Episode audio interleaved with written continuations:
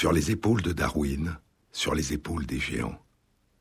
Se tenir sur les épaules des géants et voir plus loin, voir dans l'invisible, à travers l'espace et à travers le temps. Entrevoir des époques depuis longtemps révolues. Pouvoir distinguer à travers le long écoulement des âges des éclats de passé qui, soudain, ressurgissent de l'oubli.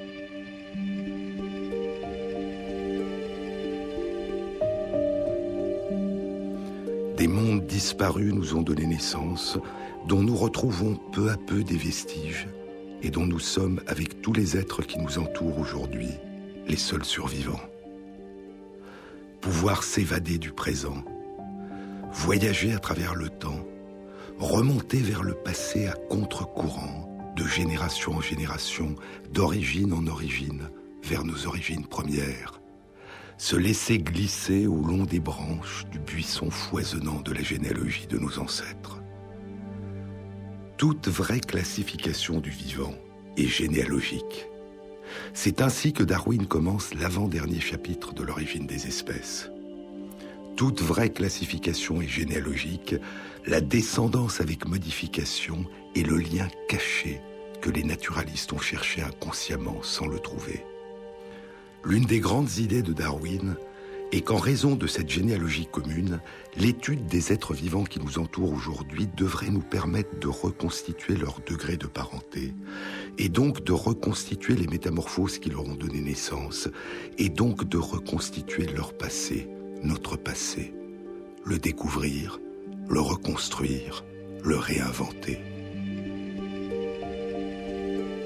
Se désincarner pour pouvoir se réincarner, dit Marguerite Yourcenar, et montrer combien lentement et irréversiblement un esprit s'aperçoit de l'étrangeté des choses.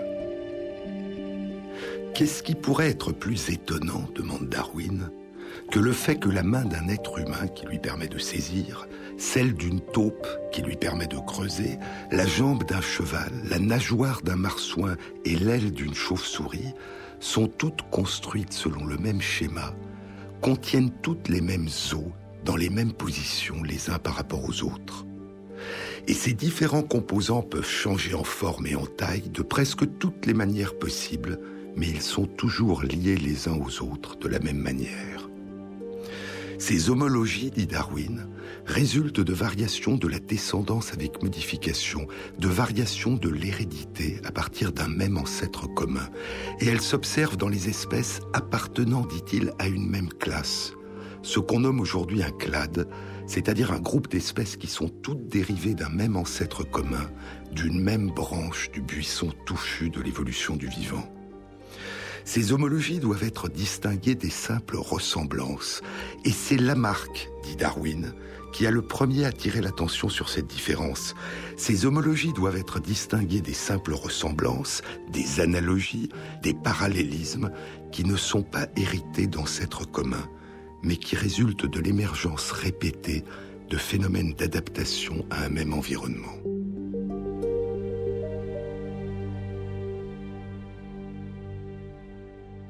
Ces parallélismes ont reçu le nom d'évolution convergente. C'est le cas par exemple du phénomène qui a conduit à plusieurs reprises à l'émergence des ailes chez des insectes, chez des mammifères comme les chauves-souris et chez des dinosaures dont les oiseaux sont aujourd'hui les seuls descendants. Le passé n'est pas mort, dit William Faulkner. Le passé n'est pas mort, il n'est pas même passé. Le passé de l'évolution du vivant n'est pas mort, parce qu'il continue de vivre en nous et dans l'ensemble des êtres qui nous entourent, parce que nous sommes ce qu'il est devenu. Je crois que notre mémoire est une part d'une immense mémoire, dit le poète Yeats, la mémoire de la nature elle-même.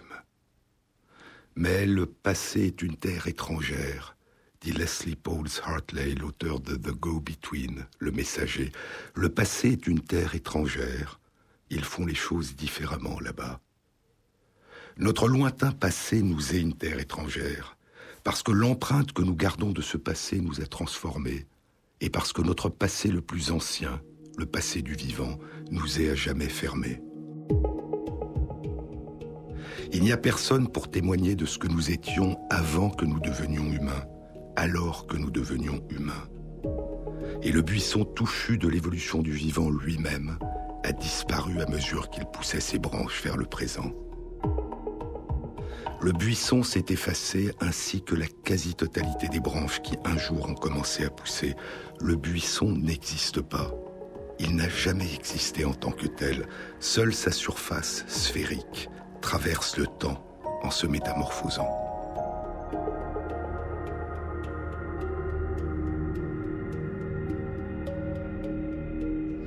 Le buisson est la mémoire reconstruite de la généalogie du vivant, comme une convocation de tous les ancêtres disparus. Tous les êtres vivants qui aujourd'hui nous entourent forment le peuple des rescapés de la longue histoire qui nous a donné naissance. Aucun n'est notre ancêtre, tous sont nos contemporains. Et ils ont tous évolué, ils se sont tous transformés à mesure que les générations de leurs ancêtres se propageaient à travers le temps. Mais Darwin ne pouvait imaginer que cette généalogie pourrait un jour être reconstituée, non seulement par l'étude de l'anatomie et de la physiologie des êtres vivants qui nous entourent, mais par l'analyse de la molécule même qui est le support essentiel de l'hérédité, l'ADN, l'acide désoxyribonucléique, dont l'exploration permet de déduire les degrés de parenté. Par-delà le monde vivant d'aujourd'hui, les seuls vestiges, les seules traces réelles qui nous restent des innombrables mondes disparus sont les fossiles. Et Darwin était inquiet qu'il ne persiste pas assez de fossiles, qu'il n'y ait pas eu suffisamment d'animaux et de plantes fossilisés pour permettre à sa théorie d'être confortée et acceptée. Mais ses craintes n'étaient pas fondées. Et un jour, étrangement, L'étude de l'ADN, la génétique, et l'étude des fossiles, la paléontologie, se sont rejointes, et l'ADN des fossiles a pu commencer à être déchiffré. Il devenait désormais non seulement possible de comparer l'ADN entre des êtres vivants d'aujourd'hui pour en déduire leurs ancêtres communs, il devenait possible de comparer l'ADN des êtres vivants d'aujourd'hui à l'ADN d'êtres disparus depuis longtemps, de découvrir en nous des empreintes vivantes du passé, des fantômes de fossiles disparus depuis longtemps, de découvrir en nous la trace de l'existence ancienne de ceux dont nous n'imaginions même pas l'existence. Vous mettez ensemble deux choses qui n'ont jamais été mises ensemble auparavant, et le monde est transformé. On peut ne pas le remarquer, mais cela n'a pas d'importance. Le monde a quand même été transformé. C'est le début d'un livre bouleversant, le dernier livre du grand écrivain britannique Julian Barnes, Levels of Life, dont le titre de l'édition française est Quand tout est déjà arrivé. Julian Barnes parle des montgolfières, du feu qui les rend plus légères que l'air, des ballons qui relient le ciel à la terre, et la terre à la terre par-delà la mer, et de l'aura de magie et de mystère qui entoura la naissance de l'aéronautique et de la photographie. Il parle du colonel Fred Burnaby de la Royal Horse Guard, membre de la Société aéronautique britannique. Il parle de l'actrice Sarah Bernard et du photographe Félix Tournachon, dont le nom fut changé en Tournadar, puis en Nadar.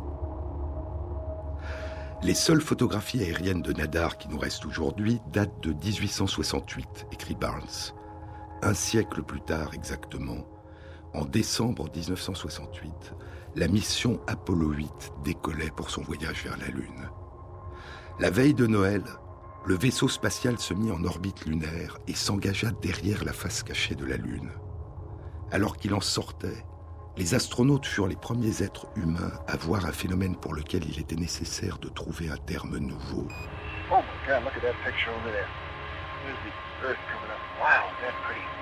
un lever de terre. Le pilote du module lunaire, William Anders, photographia une Terre aux trois quarts pleine, surgissant dans le ciel nocturne avec son plafond de duvet de nuages, des orages tourbillonnants, des mers d'un bleu profond et des continents de couleur rouille. Le Major General Anders dit plus tard Je pense que c'était ce lever de terre qui nous a tous réellement pris au plexus solaire nous revoyions notre planète, le lieu où nous avions évolué. Notre terre était pleine de couleurs, jolies et délicates, comparée à la surface rugueuse, cabossée, déglinguée et même ennuyeuse de la Lune. Je pense que ce qui nous frappe à tous, c'est que nous avions parcouru 380 000 kilomètres pour voir la Lune et que c'était la Terre qui, en réalité, valait qu'on la regarde. À cette époque, poursuit Barnes, les photos d'Anders étaient aussi perturbantes qu'elles étaient belles, et elles le demeurent encore aujourd'hui. Nous regarder nous-mêmes de loin, rendre le subjectif soudain objectif, cela provoque un choc psychique. Vous mettez ensemble des choses qui n'ont jamais été mises ensemble. La Terre vue de la Lune.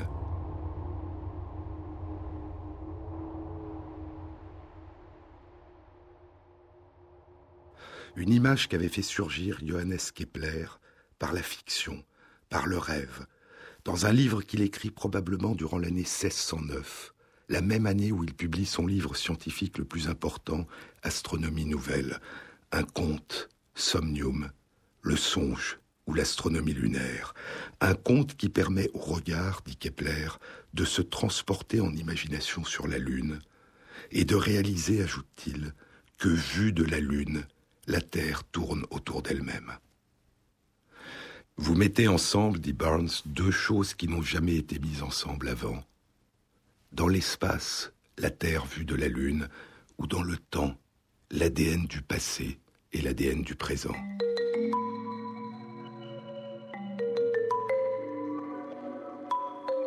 La première analyse d'ADN ancien a été publiée il y a exactement 30 ans, en 1984 dans Nature, par Russell Higuchi, Alan Wilson de l'Université Berkeley et leurs collègues du département de recherche du Zoo de San Diego, en Californie. Ils avaient isolé et analysé deux toutes petites séquences d'ADN à partir d'un vestige d'un animal qui était mort depuis 140 ans. L'animal appartenait à une sous-espèce qui s'était éteinte en 1883. Ecus quagga quagga, qui faisait partie de la famille des zèbres. Il vivait en liberté en Afrique du Sud. Il semble que son nom, quagga, soit dérivé de son cri d'appel Quahaha.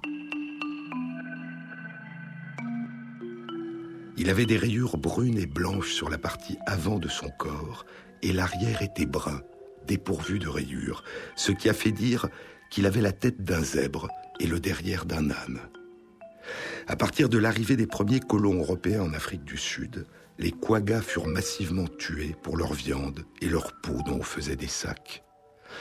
Quelques animaux furent capturés et emmenés dans des eaux en Europe. Le dernier quagga vivant en liberté fut tué en 1878 et le dernier quagga vivant en captivité aux eaux d'Amsterdam mourut en 1883. Il ne reste plus du quagga aujourd'hui qu'une série de photos d'un seul animal qui vivait dans le zoo de Londres, des photos prises durant les années 1870 et des tableaux dans des musées et des peaux et quelques animaux empaillés dans des musées d'histoire naturelle.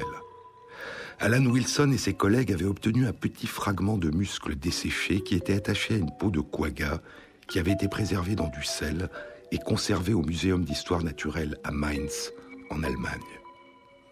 Et à partir du fragment de muscle de ce quagga, qui était mort 140 ans plus tôt, ils avaient réussi à extraire et à analyser deux toutes petites portions d'ADN. Sur les épaules de Darwin, sur France Inter.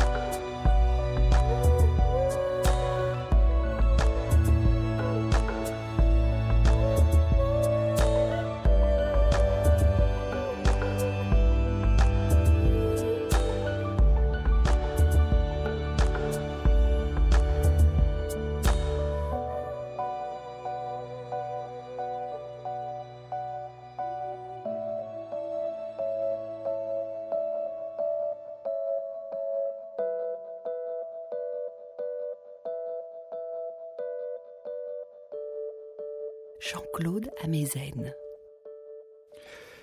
La présente publication, écrivait en 1984 en conclusion de leur étude Alan Wilson et ses collègues, la présente publication semble constituer la première démonstration que des informations issues de l'analyse de l'ADN peuvent être recueillies à partir des vestiges d'une espèce éteinte.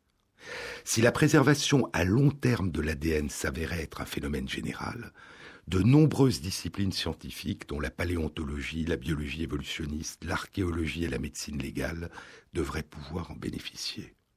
Dans ce cas précis, la préservation à long terme de l'ADN dont il s'agissait était une durée de moins d'un siècle et demi. 29 ans plus tard, en 2013, je vous le disais la semaine dernière, Ludovic Orlando, Esque Villerslev et 55 collègues allait publier dans la même revue, Nature, la séquence approximative de l'ADN complet isolé du fossile d'un très lointain ancêtre des chevaux d'aujourd'hui. Il faisait partie de la grande famille des écus, qui a donné naissance à tous les chevaux, les ânes et les zèbres d'aujourd'hui, et aux quaggas. Ce cheval vivait il y a plus de 560 000 ans. Les séquences d'ADN qu'Alan Wilson et ses collègues avaient réussi à analyser en 1984 à partir du quagga avait une longueur d'environ 200 bases. L'ADN complet du lointain ancêtre de chevaux dont Orlando Vierlerslev et leurs collègues allaient réussir à obtenir une séquence approximative avait une longueur de plus de 3 milliards de bases. En 29 ans, la capacité des biologistes moléculaires à remonter le temps allait passer de 140 ans à plus de 560 000 ans, et leur capacité à arpenter cet ADN ancien des fossiles allait passer de 200 bases plus de 3 milliards. Un an après la publication en 1984 du travail pionnier d'Alan Wilson et de ses collègues, une deuxième tentative sera publiée par Svante Pebo.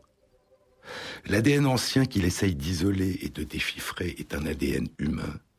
Il date d'il y a 2400 ans. C'est de l'ADN d'une momie de l'Égypte antique. Svante Pebo, qui poursuit aujourd'hui ses recherches à l'Institut Max Planck d'anthropologie évolutionniste à Leipzig, en Allemagne, a été, je vous le disais, le pionnier des études de l'ADN ancien et il continue depuis 30 ans à faire des contributions majeures dans ce domaine. Il a notamment été, durant les 17 dernières années, le déchiffreur de l'ADN de nos plus proches cousins humains disparus il y a 30 000 ans, les hommes et les femmes de Néandertal. Il a été avec ses collègues celui qui a publié il y a 4 ans, 2010, la découverte que de 1 à 4% de l'ADN de Néandertal est présent dans l'ADN d'une grande partie de l'humanité d'aujourd'hui, qu'il persiste aujourd'hui en nous une petite part de Néandertal. Et cette longue et passionnante aventure, Svante Pebo la raconte dans un livre qui vient d'être publié. Le livre s'intitule Neanderthal Men, In Search of Lost Genomes, l'homme de Néandertal à la recherche des génomes perdus. Mais revenons au début des années 1980 et aux momies d'Égypte. Je n'ai pas commencé avec Néandertal, écrit Pébo, mais avec des momies de l'Égypte antique. Depuis que ma mère m'a emmené en Égypte quand j'avais 13 ans, j'ai toujours été fasciné par son histoire ancienne. Mais quand je me suis mis à poursuivre sérieusement cette passion à l'université d'Uppsala, dans le pays où je suis né, la Suède, il devint de plus en plus évident que ma fascination pour les pyramides des pharaons et les momies était un rêve romantique d'adolescent. Je travaillais, je mémorisais les hiéroglyphes et les faits historiques. J'ai même passé deux étés à cataloguer des fragments de poterie au musée de la Méditerranée à Stockholm, qui aurait bien pu devenir mon futur lieu de travail si j'étais devenu égyptologue en Suède. Mais il me sembla que les mêmes personnes faisaient presque la même chose le deuxième été que le premier. Je réalisais que l'égyptologie avançait trop lentement à mon goût. Ce n'était pas le genre de vie professionnelle que j'imaginais avoir, et ce désenchantement me plongea dans une crise. Svante Pebo décide alors de commencer des études de médecine. Et après quatre ans d'études à la faculté de médecine de l'université d'Uppsala, il change de voie pour s'engager dans la recherche fondamentale. Il rejoint un laboratoire de génétique et commence des analyses d'ADN explorant les relations entre un virus et le système de défense des cellules qui l'infectent. Les recherches avancent vite et les études auxquelles il participe sont publiées dans d'excellents journaux scientifiques. Mais écrit Svante Pebo, au milieu de toute cette fébrilité biologique, je ne parvenais pas à oublier complètement ma fascination romantique pour l'Égypte ancienne. Chaque fois que j'en avais le temps, j'assistais aux cours à l'Institut d'égyptologie et je continuais à suivre des cours de copte, la langue de l'Égypte telle qu'elle était parlée au début de l'ère chrétienne.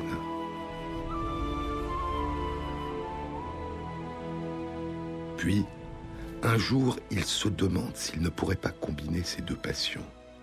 Serait-il possible que de l'ADN ait survécu dans des momies égyptiennes? Si tel était le cas, écrit Pébo, alors il deviendrait possible de trouver des réponses à des questions que personne ne pouvait résoudre à l'aide des méthodes conventionnelles de l'égyptologie. Par exemple, quelle est la relation de parenté entre les Égyptiens d'aujourd'hui et ceux qui vivaient sous le règne des pharaons il y a 5000 ans? Est-ce que les grands bouleversements politiques et culturels, comme la conquête d'Alexandre le Grand au IVe siècle avant notre ère, ou la conquête arabe durant le 7e siècle de notre ère, avaient conduit au remplacement d'une partie de la population égyptienne, ou bien était-ce la même population qui, en raison de ces événements militaires et politiques, avait adopté de nouvelles langues, de nouvelles religions, de nouvelles façons de vivre? J'allais à la bibliothèque de l'université, me plongeais dans les revues et dans les livres, mais je ne trouvais aucune publication mentionnant que de l'ADN ancien avait été jusque-là isolé. Alors, durant l'été 1981, le jeune Pébo se lance dans l'aventure. En 1984, il publie sa découverte de l'existence de portions d'ADN intactes dans une momie datant d'il y a 2400 ans.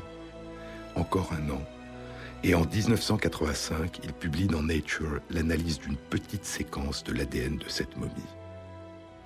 Mais il s'avérera quelques années plus tard qu'il s'agissait d'une contamination, probablement par de l'ADN d'une lignée de cellules humaines que Pebo utilisait dans le même laboratoire dans ses recherches sur les virus.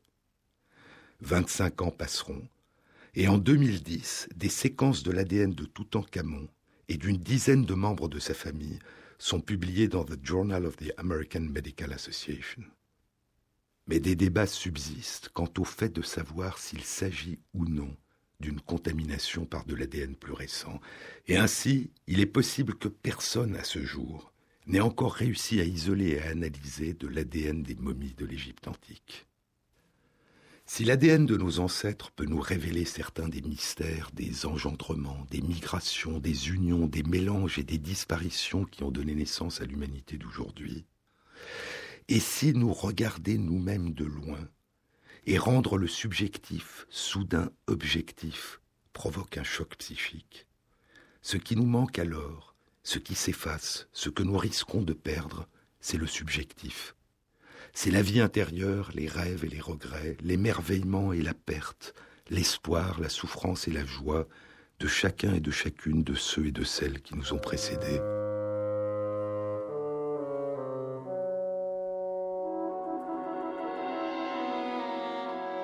Entre l'ADN isolé des momies et les momies elles-mêmes, le plus étrange, ce sont les momies.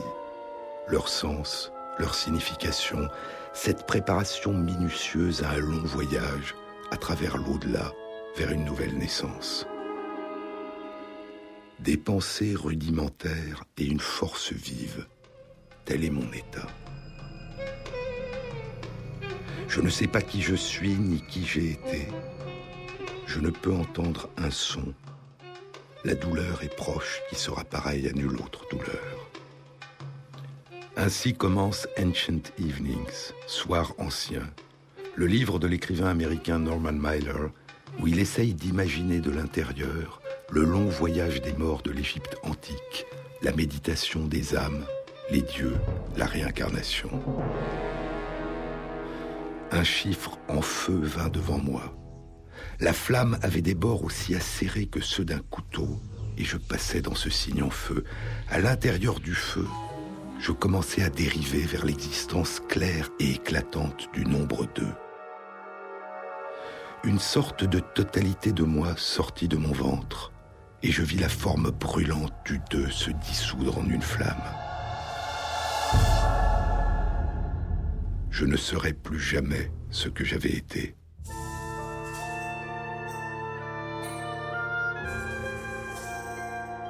Mon âme se sentait triste, humiliée, furieuse de la perte, mais toujours arrogante comme la beauté elle-même. Car la douleur avait cessé et j'étais nouveau. J'avais à nouveau un corps. L'obscurité était profonde et pourtant je n'avais aucun doute. J'étais dans une pièce souterraine de dix pas de longueur et large de moitié, et je sus même aussi vite qu'une chauve-souris la pièce était tout sauf vide. De pierre était la surface des murs et du sol, et je pouvais sentir l'odeur de la pierre. Alors commence le voyage de l'âme du mort à l'ombre des dieux de l'Égypte antique.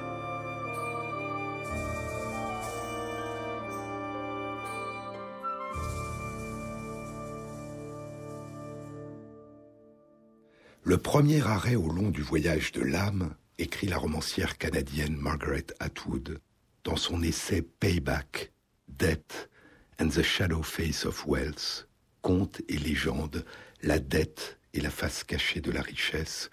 Le premier arrêt au long du voyage de l'âme était les salles de Mahati où le cœur de la personne morte était pesé sur une balance à fléau, semblable à celle qui était utilisée dans l'Égypte antique pour peser l'or et les joyaux. Mahati signifiait double Mahat, deux fois Mahat. Mahat était une déesse, parfois représentée sous forme de deux déesses, avec des ailes sur les épaules et des plumes d'autruche dans leur coiffe.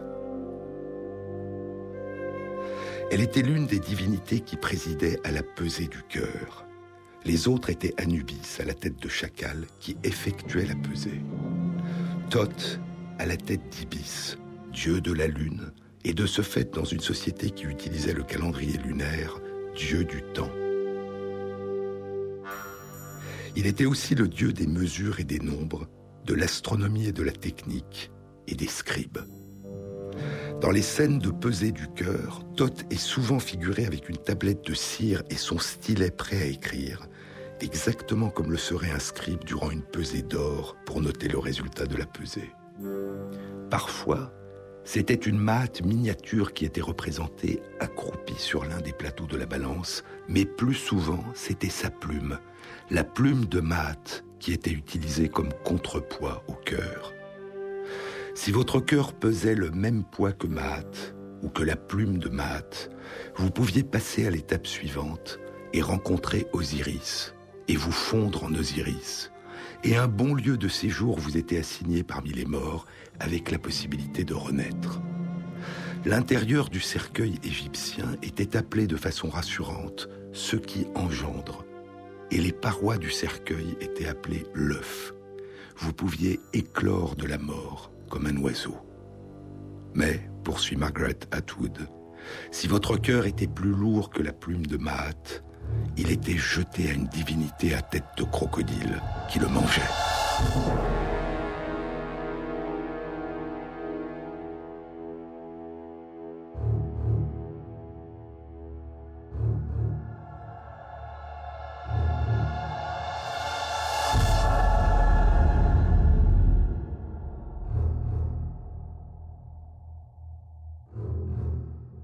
Jean-Claude Amezen sur France Inter.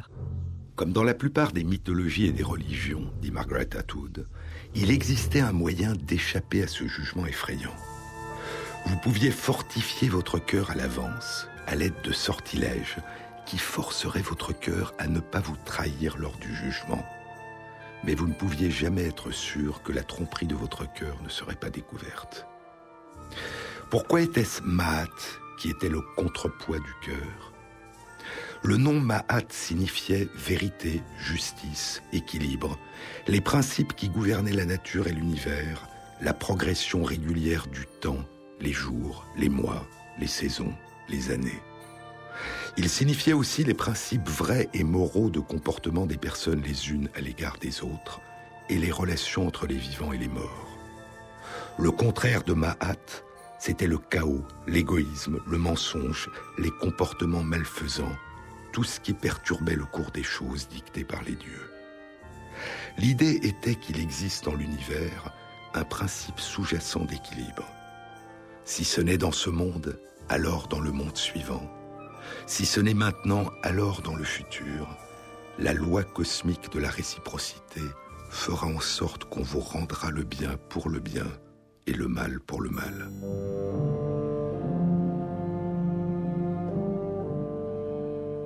La déesse Sekhmet à la tête de lion était en charge d'une part de la guerre et de la destruction, des épidémies et des ouragans, et d'autre part de la médecine, de la guérison et de la protection contre le mal. Elle était la protectrice de Mahat. Ses actes étaient accomplis pour restaurer le juste équilibre des choses. Sekhmet était la loi cosmique du bien et du mal en action. Contrairement à Maat, qui n'accomplissait aucun acte, mais était le critère par rapport auquel tout acte doit être mesuré. Sekhmet, de même que Maat, était une fille de Ra, le dieu du soleil, celui qui a donné la vie et a créé le monde en le nommant. Sekhmet était aussi appelé l'œil brûlant de Ra, une déesse qui pouvait voir l'injustice et la brûler. Mais elle semblait avoir limité ses activités à ce monde, alors que Maat était présente partout. Elle était celle sans qui rien d'autre ne pouvait exister. Et ainsi, poursuit Margaret Atwood, et ainsi, durant votre jugement après la mort, votre cœur était pesé contre rien moins que la somme totale de l'ordre présent dans l'univers.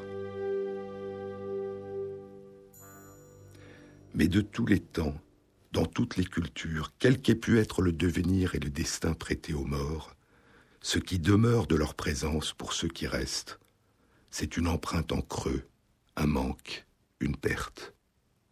Et ce que nous découvrons longtemps après de leurs vestiges ne peut rien nous dire de ce qu'ils ont laissé de plus humain comme trace, la présence vivante en d'autres de leur absence.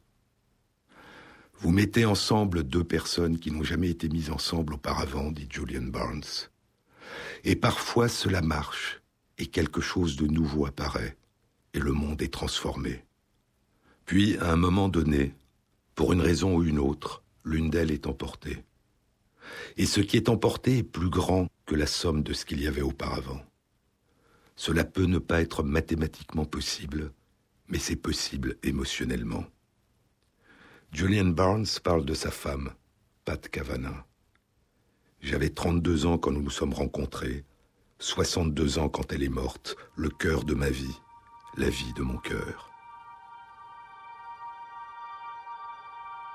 Tu te demandes, dit Barnes, jusqu'à quel point dans ce tumulte de pertes, ce qui me manque c'est elle, ou ce qui me manque c'est la vie que nous avions ensemble.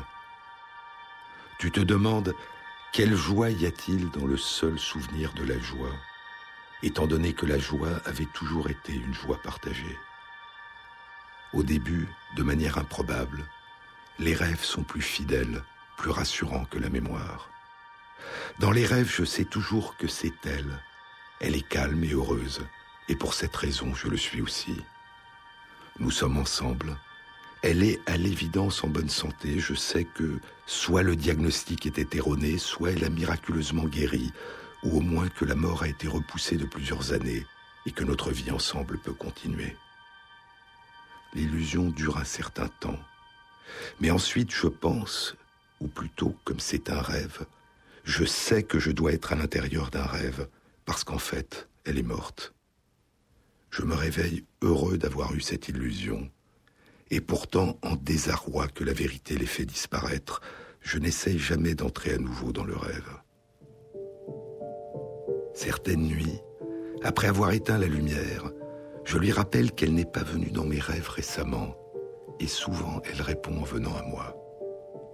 Parfois, dans ses rêves, nous nous embrassons. Ces rêves sont toujours une source de réconfort, d'autant plus que lorsque je cherche à plonger dans ma mémoire, j'échoue. Je ne peux pas remonter dans mes souvenirs avant le début de l'année durant laquelle elle mourut. Tout ce que je peux faire, c'est de janvier à octobre.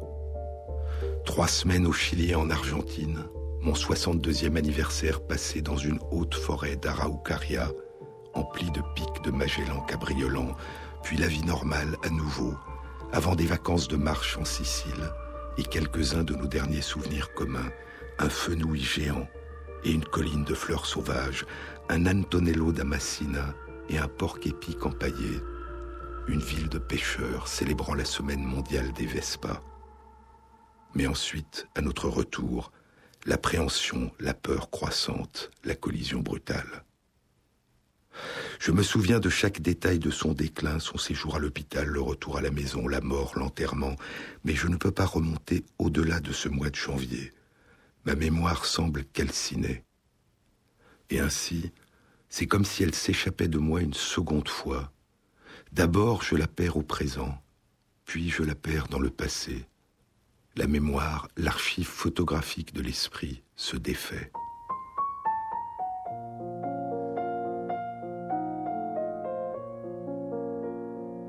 Pourtant, je me souviens avec acuité des dernières choses, le dernier livre qu'elle a lu, la dernière pièce de théâtre et le film et le concert et l'opéra et l'exposition que nous avons vus ensemble, le dernier vin qu'elle a bu, le dernier vêtement qu'elle a acheté, le dernier week-end passé à l'extérieur, le dernier lit dans lequel nous avons dormi qui n'était pas le nôtre, le dernier passage que j'ai écrit qui l'a fait rire, les derniers mots qu'elle a écrits, la dernière fois où elle a signé de son nom, le dernier morceau de musique que je lui ai joué quand elle est rentrée à la maison, sa dernière phrase complète, le dernier mot qu'elle a dit. En 1960, une de nos amies américaines qui était alors jeune écrivaine à Londres se trouva après un repas au Travelers Club dans un taxi qu'elle partageait avec Ivy Compton Burnett. Au début, Compton Burnett parlait à notre amie du club, de leurs hôtes, de la nourriture. Puis, avec un infime mouvement de la tête, mais sans changer de ton, elle se mit à parler à Margaret Jourdain, sa compagne durant 30 ans. Le fait que sa compagne, loin de se trouver avec elle dans le taxi, était morte depuis 9 ans, ne faisait aucune différence. C'était à elle qu'elle voulait parler, et c'est ce qu'elle fit pendant tout le trajet du retour. Cela me paraît assez normal, Julian Barnes. Nous ne sommes pas surpris quand des enfants ont des amis imaginaires. Pourquoi être surpris quand des adultes en ont aussi? Sauf que ces amis-là ne sont pas imaginaires, ils sont réels.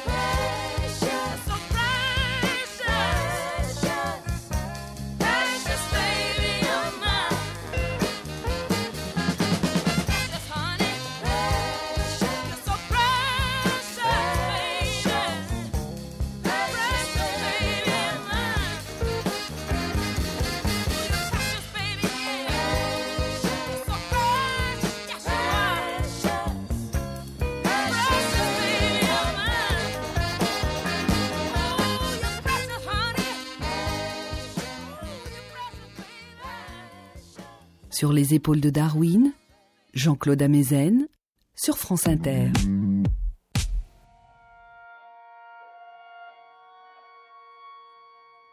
Je sais que je ne peux plus l'atteindre, dit l'écrivaine Joan Didion dans Blue Nights, le bleu de la nuit, le livre qu'elle a écrit après la disparition de sa fille, Quintana. Je sais que si je tentais de l'atteindre, si je prenais sa main comme si elle était à nouveau assise auprès de moi, elle allait s'effacer, disparaître, se fondre dans le rien, s'effacer comme la nuit bleue, s'en aller comme la clarté s'en va, retourne dans le bleu. J'ai moi-même placé les cendres dans le mur. J'ai moi-même vu les portes de la cathédrale fermées à 6 heures. Je sais ce que je suis maintenant en train de ressentir. Je sais ce qu'est la fragilité. Je sais ce qu'est la peur. Ce n'est pas la peur de ce qui a été perdu. Ce qui a été perdu est déjà dans le mur. Ce qui a été perdu est déjà derrière les portes closes. La peur est la peur de ce qui peut encore être perdu. Vous pouvez ne rien voir de ce qui peut encore être perdu. Et pourtant, il n'y a pas un jour dans sa vie durant lequel je ne la vois pas. Le 11 août 2008, la nuit dernière, le jardin était baigné de lumière, une sorte de lumière solaire étrange, sans source, qui semblait venir de toutes les directions. C'est un livre de l'écrivaine Joyce Carol Oates, A Widow's Story. J'ai réussi à rester en vie. Ray Smith, son mari, est mort depuis six mois. Je ne pouvais pas voir distinctement, mais le jardin semblait à la fois être mon jardin, le nôtre, à Ray et à moi, et une étendue plus vaste, plus sauvage. Et Ray était quelque part. Ray était proche, Ray était tourné vers moi, bien que je ne puisse pas voir clairement son visage, et je sentis un tel soulagement, et je lui dis, Tu vas donc bien, tu es là. C'est ce que ceux d'entre nous qui n'ont pas franchi les tropiques du deuil ne parviennent souvent pas à comprendre, écrit Julian Barnes. Le fait qu'une personne soit morte peut signifier qu'elle n'est plus vivante, mais ne signifie pas qu'elle n'existe pas. Ford Maddox Ford a dit Vous vous mariez afin de poursuivre la conversation. Pourquoi permettre à la mort de l'interrompre? Et ainsi, je lui parle constamment. Cela me semble aussi normal que nécessaire. Je commente ce que je fais ou ai fait au cours de la journée, dit Barnes. Je lui montre des choses pendant que je conduis, je prononce ses réponses.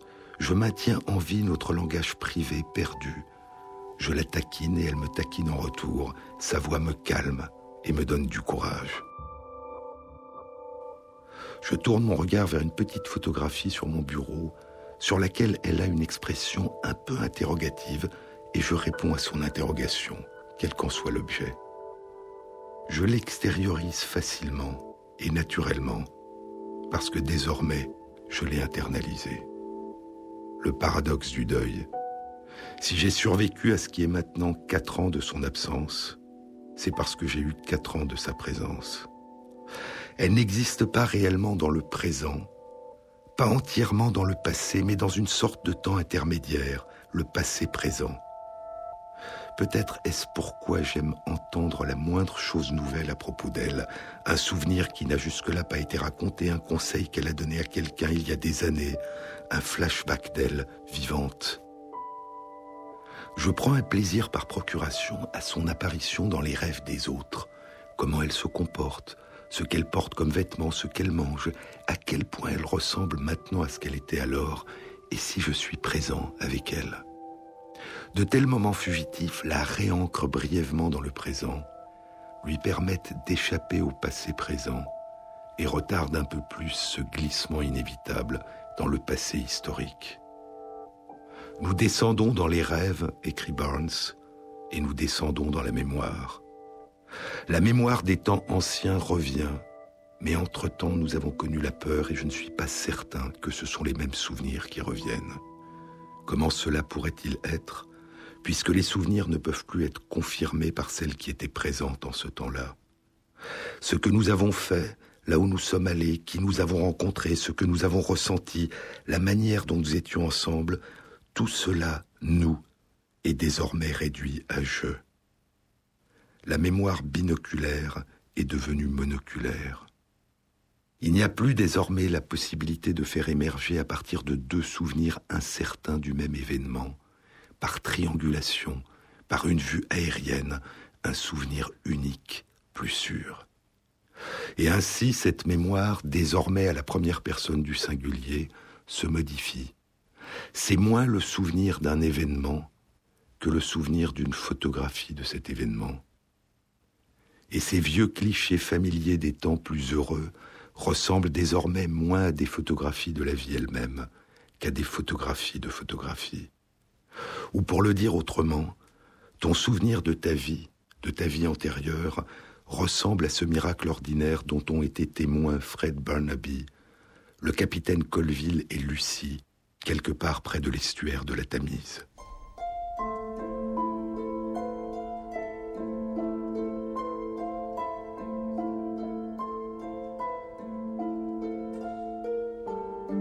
Ils étaient au-dessus du nuage, sous le soleil. Barnaby venait d'ôter sa veste et était assis tranquillement en bras de chemise. L'un des trois vit le phénomène le premier et le porta à l'attention des autres. Le soleil était en train de projeter sur le banc de nuages cotonneux, en dessous d'eux, leur image.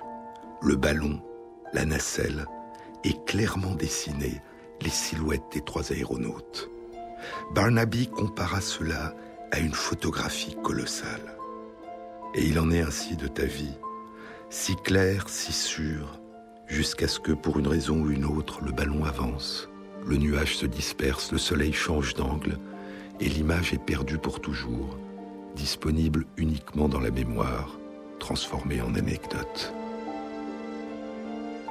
Pendant trois ans et plus, poursuit Barnes, j'ai continué à rêver d'elle de la même manière, au long du même récit. Puis, j'ai eu une sorte de méta-rêve, un rêve qui semblait proposer une fin à cette succession de travail de nuit.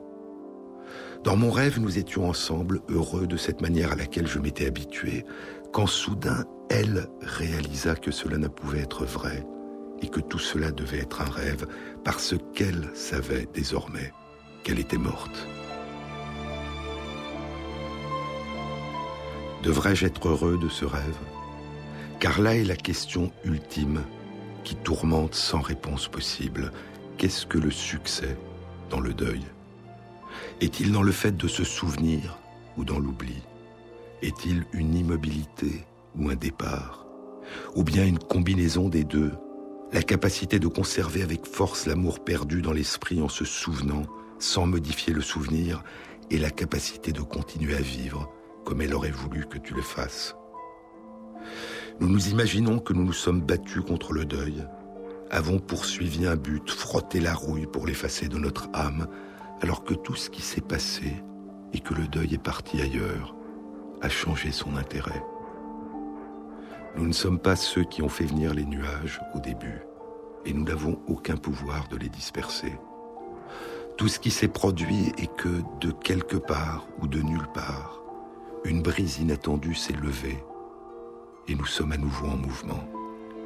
Mais vers où sommes-nous emportés? Vers l'Essex Vers la mer du Nord Ou si le vent est un norois, alors peut-être, si nous avons de la chance, vers la France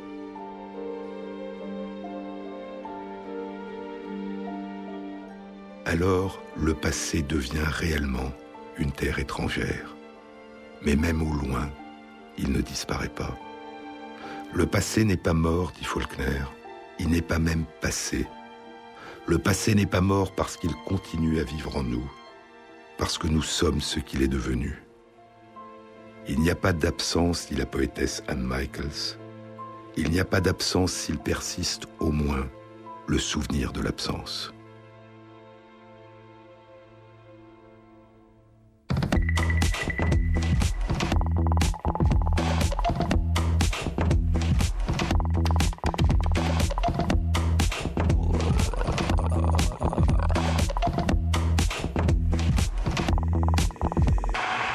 Cette émission a été réalisée par Christophe Imbert avec à la prise de son Michel Thomas, au mixage David Federman et Jean-Baptiste Audibert pour la programmation des chansons. Et merci à Christophe Magère qui intègre sur la page de l'émission sur le site franceinter.fr les références aux articles scientifiques et aux livres dont je vous ai parlé. Bon week-end à tous. À samedi prochain.